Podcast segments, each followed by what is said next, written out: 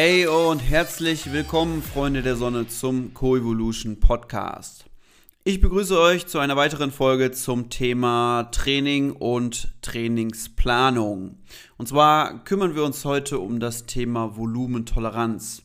Hatte ich schon mal in einer Folge angeschnitten. Ich glaube, das war eine der ersten Folgen, die ich überhaupt gemacht habe. Heute gehen wir sehr detailliert darauf rein, äh, drauf ein.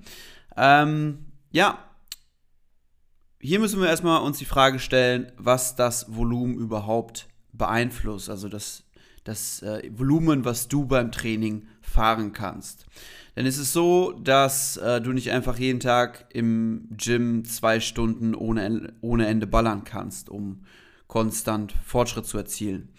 Ähm, klappt in der Pubertät vielleicht, aber wird spätestens ab Mitte 20 deutlich schwieriger. Also eigentlich schon nach der Pubertät. Aber je jünger man ist, desto einfacher ist es noch. Es wird halt immer schwieriger. Was beeinflusst dein optimales Trainingsvolumen? Erster Punkt, einfach dein kompletten, dein kompletter Alltag. Wie viel sitzt und stehst du tagsüber?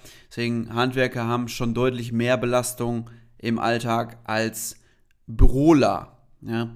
Das heißt, wenn du schon sehr viel stehst oder sehr viel handwerklich arbeitest, körperlich arbeitest, dann hast du natürlich schon ein gewisses Pensum an Volumen ähm, geleistet und dementsprechend musst du das so ein bisschen vom Training abziehen, als wenn du jetzt den ganzen Tag im äh, Büro sitzt. Ist natürlich auch nicht optimal, gerade so was ähm, Hüftbeweglichkeit angeht, aber ja, man muss da natürlich ein bisschen gucken. Ich glaube, ihr wisst, worauf ich hinaus will. Dann, wie viel schläfst du? Heutzutage sage ich, du musst mindestens acht Stunden schlafen aufgrund der Stresslast unseres, unseres Alltags. Ähm, Gerade in Zeiten des Smartphones, wir sind viel zu viel Informationen ausgesetzt, die, die unser Gehirn nicht verarbeiten kann und dementsprechend haben wir eine viel zu hohe Reizlast und dementsprechend brauchen wir mehr Regeneration, ergo mehr Schlaf, denn Schlaf ist der wichtigste Regenerationsprozess. Wenn du wenig schläfst, schafft das hormonelle und neurale Disbalancen und ähm, ja, dass das Volumen, also diese Disbalancen beeinträchtigen das Volumen, was du fahren kannst, speziell im Training, extrem. Der nächste Punkt ist das Training selbst. Ich habe neulich ein Reel aufgenommen, wo ich darauf eingegangen bin, dass viele in unseren äh, Nischensportarten wie CrossFit, Powerlifting und oder Gewichtheben zu neural trainieren. Das heißt, schwere Lasten bewegen, die das Nervensystem beeinträchtigen. Das soll natürlich auch so sein, weil so entwickeln wir primär Kraft. Aber da es ein ähm, neuraler Prozess ist und ähm, unser Nervensystem braucht einfach mehr Zeit zur Regeneration, die wir ihm oft nicht geben, weil wir mit dem Training wieder viel zu schnell anfangen. So gemäß dem Superkompensationsprinzip, dass wir, wenn wir zu früh anfangen, ähm, der Körper noch nicht fertig adaptiert hat, das heißt, wir noch nicht ausregeneriert sind und dann in, in der negativen An wieder anfangen und dementsprechend so eine Endlosschleife passiert, wo wir einfach nur, egal ob es Nervensystem, Muskel, Sehnenbandapparat, was auch immer, immer weiter ermüden. Und wir wollen ja Fortschritt machen, deswegen müssen wir mal richtig ansetzen und vernünftig regenerieren. Ähm, ja, so wird das Nervensystem permanent weiter ermüdet und wir sind im Alltag schlapp und ausgelaugt und schlafen schlecht und kommen einfach nicht weiter. Wir, stehen, wir treten so ein bisschen auf der Stelle. Wichtig hierbei, mach erstmal mehr Hypertrophietraining beispielsweise, dieses klassische Bodybuilding 3x15 Zeug ähm, ist halte ich überhaupt nichts von, aber ist in solchen Phasen, wo man ein bisschen ausgebrannt ist und so ein bisschen neue Reize bekommen möchte, ganz geil. Also Volumen hoch, Intensität deutlich reduzieren. Also abwechselnde Phasen, generell auch abwechselnde Phasen mit niedriger Intensität und hohen Volu hohen, hohem Volumen und auf der anderen Seite hohe Intensität und niedriges Volumen. Immer diese beiden Konstellationen abwechseln, um nicht auszubrennen. Ähm, dein Körper feedbackt dir aber direkt, ob das Training für dich passt. Also wer, jeder, der so ein bisschen in sich reinfühlen kann, wird merken, ob das Training zu krass für ihn oder sie ist und dementsprechend Signale senden, dass es einfach ein bisschen zu viel ist. Und meistens ist es zu viel bei den Leuten, die ambitioniert trainieren. Ähm, CrossFit ist nochmal spezieller, weil wir mit Metcons, also den Workouts im CrossFit, den Körper in kurzer Zeit sehr, sehr stark ermüden. Mein Take dazu ist, ähm, sich einfach mehr um die Kraft zu kümmern und nicht immer Barbell Cycling, Gymnastics Conditioning oder halt Workouts ähm, zu ballern. Weil das was, das, das, was uns am meisten von guten Athleten unterscheidet, ist nicht die Work Capacity, also die Fähigkeit, in Workouts schnell zu sein, ähm, sondern die Maximalkraft. Natürlich sind wir auch nicht schnell in Workouts, weil unsere Kraft zu gering ist, wir die Lasten dann nicht bewegen können oder langsamer bewegen können. Und dementsprechend sollte man sich generell mehr um Maximalkraft kümmern, als immer nur Workouts zu ballern, was das Nervensystem wieder ermüdet. Und genau, also ich sehe ein Crossfitter generell ballert Workouts ohne Ende, aber Maximalkraftaspekt ist halt viel zu wenig frequentiert. Der nächste Punkt. Was bist du für ein Typ? Ich mache an solcher Stelle gerne einen Neurotransmitter-Test, um herauszufinden, wie, wie und ob du ausgebrannt bist und was du generell für ein Typ Mensch bist. Das gibt einfach Ausschluss darüber, wie du mit Stress umgehen kannst und Training ist natürlich ein Stress, der dazukommt. Wenn du eine Dopaminsau bist, kannst du mehr ab, als wenn du ein Serotonin, Serotonin-dominanter Mensch bist, wo du einfach eher so der Ruhetyp bist, sehr reizempfindlich bist und genau. Also was für ein Typ Mensch bist du? Jeder hat eine andere äh, Volumentoleranz und wenn du schon weißt, dass du zart beseitigt bist, brauchst du auch nicht ewig lange im Gym, im, im Gym rumhampeln, um, ähm, um weiterzukommen. Da gilt, mach weniger, um mehr zu erreichen. Nächster Punkt, das Gleichgewicht zwischen Parasympathikus und Sympathikus. Wir regenerieren primär im Parasympathikus, also dem Strang des autonomen Nervensystems, wo wir zur Ruhe kommen. Wenn du den ganzen Tag arbeitest, dauerhaft, äh, dauerhaft Cortisol geladen bist, wirst du weniger Volumen vertragen, weil du einfach unter Strom stehst und absolut viel zu wenig Zeit hast, um zu regenerieren. Also absolut im Sinne von zeitlich, absolut zu wenig Zeit, um zu regenerieren. Deswegen schaffen Gleichgewicht.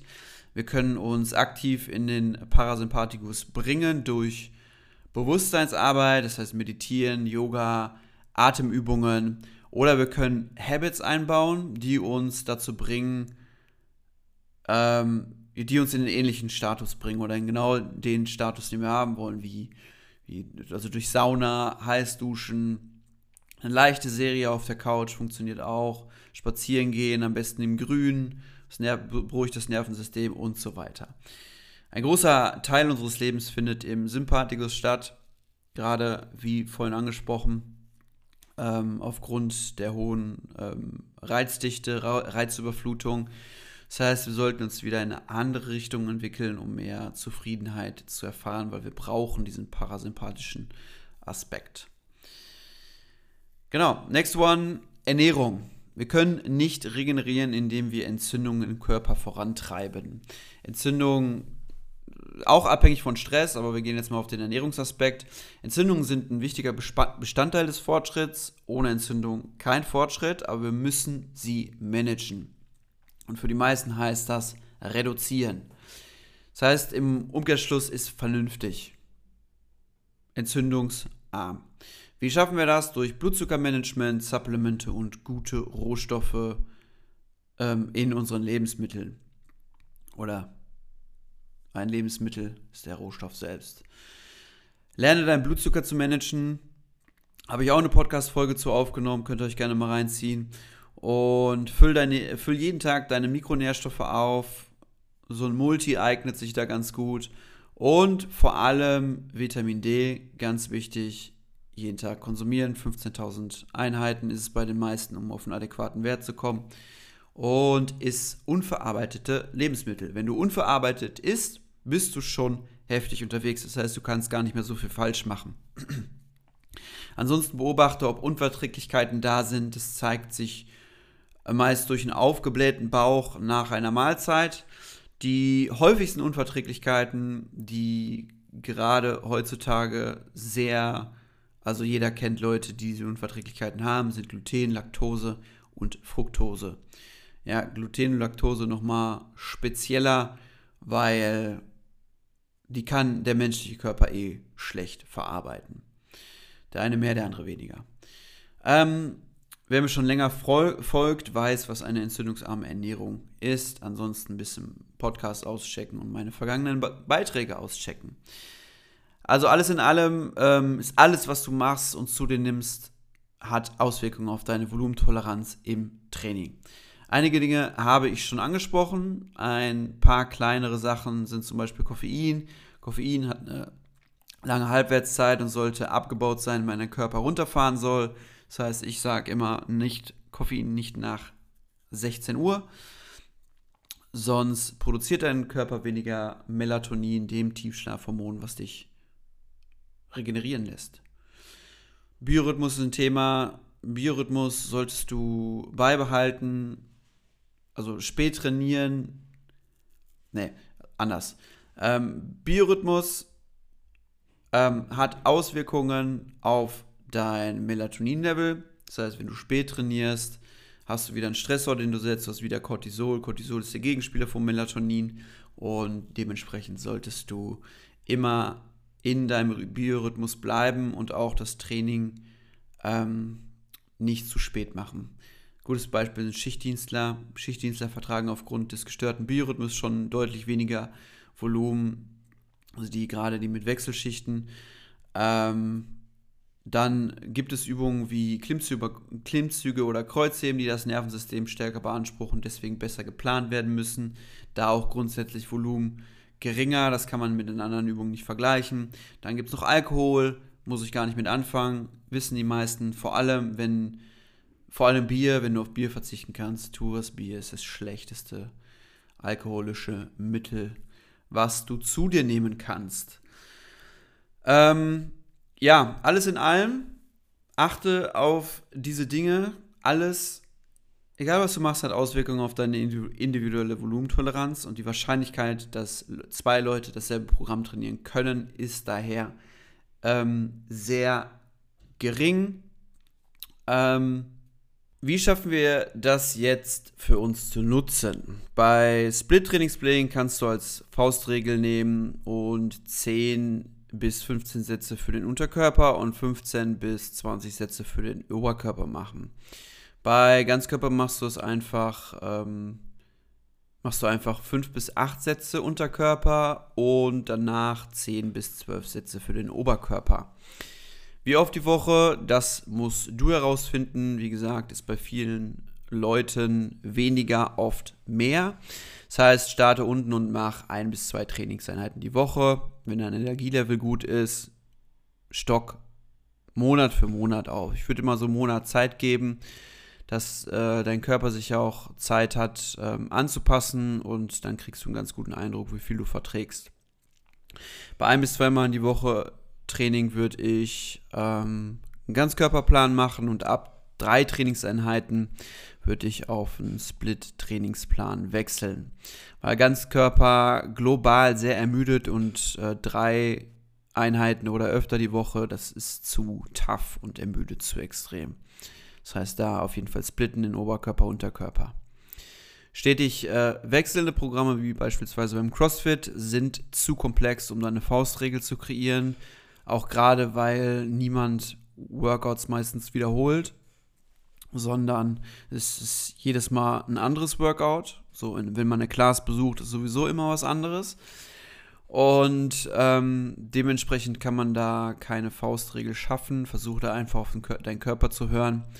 Ähm, natürlich ist es oft nicht vorhersehbar, was man, was man so für einen Workout macht, aber du kannst, aber wenn du, du kannst ja die Kurse so ein bisschen abstimmen und oder, de oder deine Workouts, wenn du weißt, was dran kommt. Und wenn du abends nicht pennen kannst und am Folgetag extrem fertig bist, mach das nächste Mal weniger oder schaffe die Alternativen. Langfristig permanente Ermüdung und du boostest dein Cortisol sehr nachhaltig. Genau, grundsätzlich gilt, wenn du Fortschritt machst, mach weiter so mit deinem Plan. Kein Fortschritt, wenn kein Fortschritt da, überprüfe die Liste, die ich dir jetzt gerade an die Hand gegeben habe und optimiere deinen Lifestyle dahingehend. Das war's mit dieser Episode. Wenn es euch gefallen hat, lasst ein Abo da und 5 Sterne. Ansonsten freue ich mich, dass ihr nächste Woche wieder am Stissel seid. Bis dahin, habt keine gute Woche, habt eine wunderschöne Woche. Reingehauen. Peace.